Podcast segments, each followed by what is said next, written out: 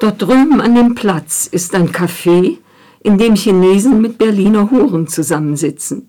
Nur Chinesen. Da vorne ist ein Lokal, wo parfümierte homosexuelle Burschen mit eleganten Schauspielern und smarten Engländern tanzen und ihre Fertigkeiten und den Preis bekannt geben. Und zum Schluss bezahlt das Ganze eine blond gefärbte Greisin, die dafür mitkommen darf. Rechts an der Ecke ist ein Hotel, in dem nur Japaner wohnen. Daneben liegt ein Restaurant, wo russische und ungarische Juden einander anpumpen oder sonst wie übers Ohr hauen.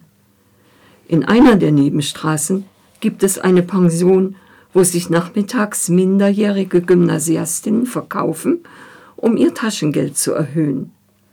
Vor einem halben Jahr gab es da einen Skandal, der nur schlecht vertuscht wurde. Ein älterer Herr fand in dem Zimmer, das er zu Vergnügungszwecken betrat, zwar wie er erwartet hatte, ein 16-jähriges entkleidetes Mädchen vor, aber es war leider seine Tochter, und das hatte er nicht erwartet.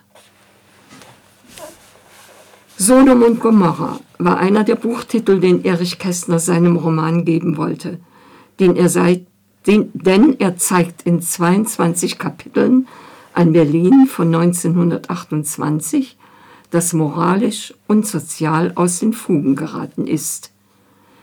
Es werden nicht nur die unterschiedlichsten Etablissements sexueller Freizügigkeit in grotesker Übertreibung dargestellt, sondern auch Armut, Arbeitslosigkeit, Korruption, Kriegsbeschädigungen und ideologische Kämpfe, zum Teil handgreiflich.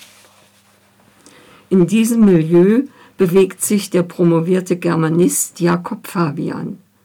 Zu Beginn noch als Werbetexter bei einer Zigarettenfabrik tätig, bald aber gekündigt und ohne Aussicht auf Arbeit. Desillusioniert streift er durch Bars, Ateliers und Bordelle und bedient die sexuellen Wünsche ausgehungerter Damen, Männermangel nach dem Ersten Weltkrieg, bis er mit Cornelia, einer Juristin auf Arbeitssuche, die Liebe entdeckt. Die aber ist nur von kurzer Dauer, denn Cornelias Arbeitsverhältnis bei einer Filmgesellschaft ist an die Bedingung einer Liaison mit dem Filmboss geknüpft. Cornelia opfert also die Liebe einer Karriere als Schauspielerin. Fabian ist einmal mehr demoralisiert. Ein Gespräch mit einem Freund. Labude blickte den Freund an und sagte, du müsstest endlich vorwärts kommen. Ich kann doch nichts. Du kannst vieles. Das ist dasselbe, meinte Fabian. Ich kann vieles und will nichts. Wozu soll ich vorwärts kommen? Wofür und wogegen?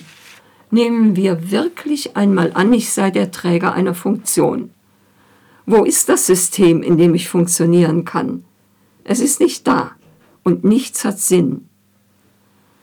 Fabians Freund Labude, Sohn großbürgerlicher Eltern, ist voll utopischer Ideen für eine gerechtere Gesellschaft. Er will die Jugend für eine Reform von Politik, Industrie, Grundbesitz und Handel gewinnen und hält Vorträge dazu an verschiedenen Universitäten. Er bildet den Gegenpol zu dem kleinbürgerlichen intellektuellen Fabian, der sich nirgends engagieren will und die Satire als Mittel zur Distanzierung einsetzt. Beide gehen vor die Hunde. Für den Autor der sich als Moralist verstanden wissen will, soll dieser Roman eine Warnung vor dem Abgrund sein, in den die deutsche Gesellschaft zu schlittern droht und in den sie wenige Jahre später heilrufend hineinmarschiert ist. Der Roman ist über weite Strecken eine Karikatur des Berliner Nachtlebens oder auch der Pressearbeit. Das hat mich teilweise gestört aber auch amüsiert. Aber die Herztöne der späten Kapitel haben mich dann doch sehr für ihn erwärmt. Erich Kästner, Der Gang vor die Hunde, Atrium Verlag Zürich, 310 Seiten, 22,95 Euro.